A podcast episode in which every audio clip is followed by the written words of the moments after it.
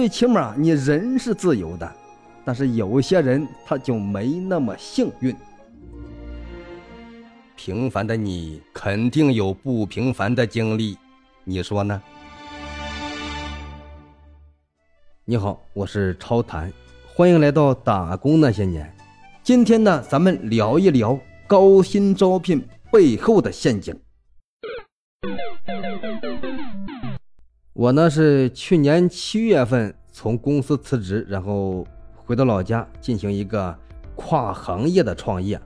从出了校门，一直在做平面设计、摄影，还有视频拍摄、后期剪辑这一块。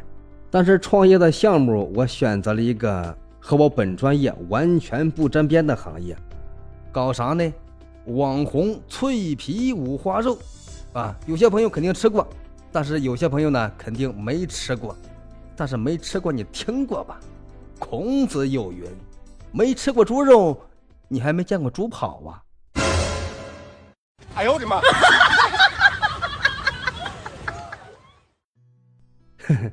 开个玩笑啊，咱们言归正传。从去年开业到今年的三月份，生意呢一直都是不温不火，最起码呢就是还能勉强持平。但是到了四月份，这个生意就彻底熬不住了，一天的流水基本上是寥寥无几。这种情况一直到七月份还是没有丝毫的改善，到七月底实在是熬不住了，算了，把店关了。这店是关了，但是每天没有收入呀，咋办？找活、找工作、找高薪。就是这个时候，差点掉坑里。哎我去，去哪儿啊？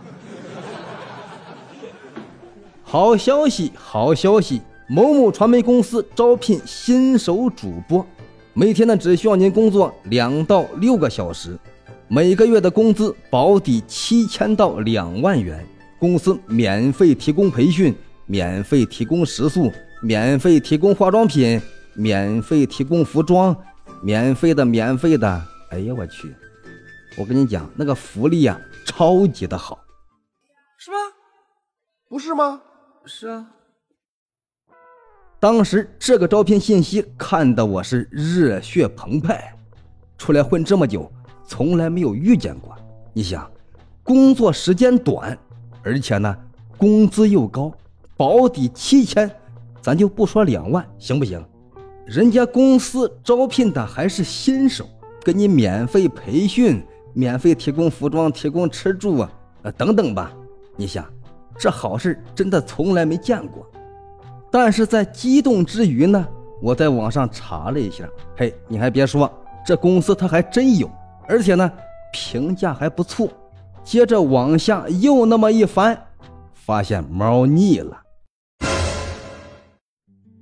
干脆啊，一不做二不休，咱们顺藤摸瓜，接着往下查。嘿，你还别说，功夫不负有心人呐。终于找到了故事的脚本。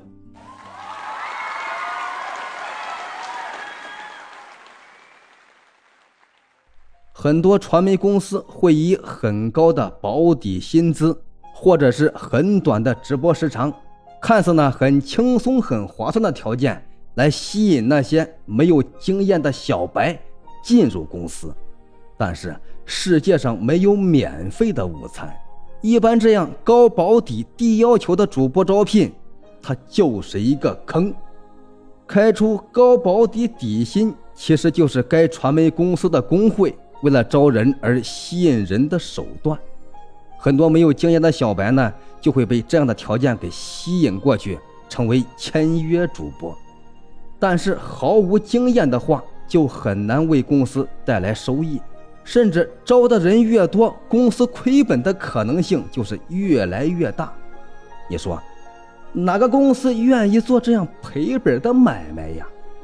等你进入公司，签完合同，成为该工会的签约主播之后，可能第一个月会按照当时的条件呢，给你发放一定的薪资。但是作为新手，这一两个月，你在直播中的收益效果可能并不理想。但是工会就会找各种理由克扣你的底薪，或者是不给你发放。常见理由就是时长没有达到，直播间礼物的收益没有达标等等。久而久之呢，部分主播可能会自动离职，他能走，这算好事为什么这么讲？最起码你人是自由的，但是有些人他就没那么幸运。哦呵。因为很多无良工会会在签合同的时候给你白纸黑字的写清楚违约金。如果说你无故的提出离职，少则赔个几百万，多达上千万，甚至是几十年的签约时长，或者呢是更高的违约金赔偿。更有甚者会限制你的直播平台。你说你离职之后，我自己单干，我自己组团行不行？我估计呀，过几年可能还真行，但是目前来看还真不行。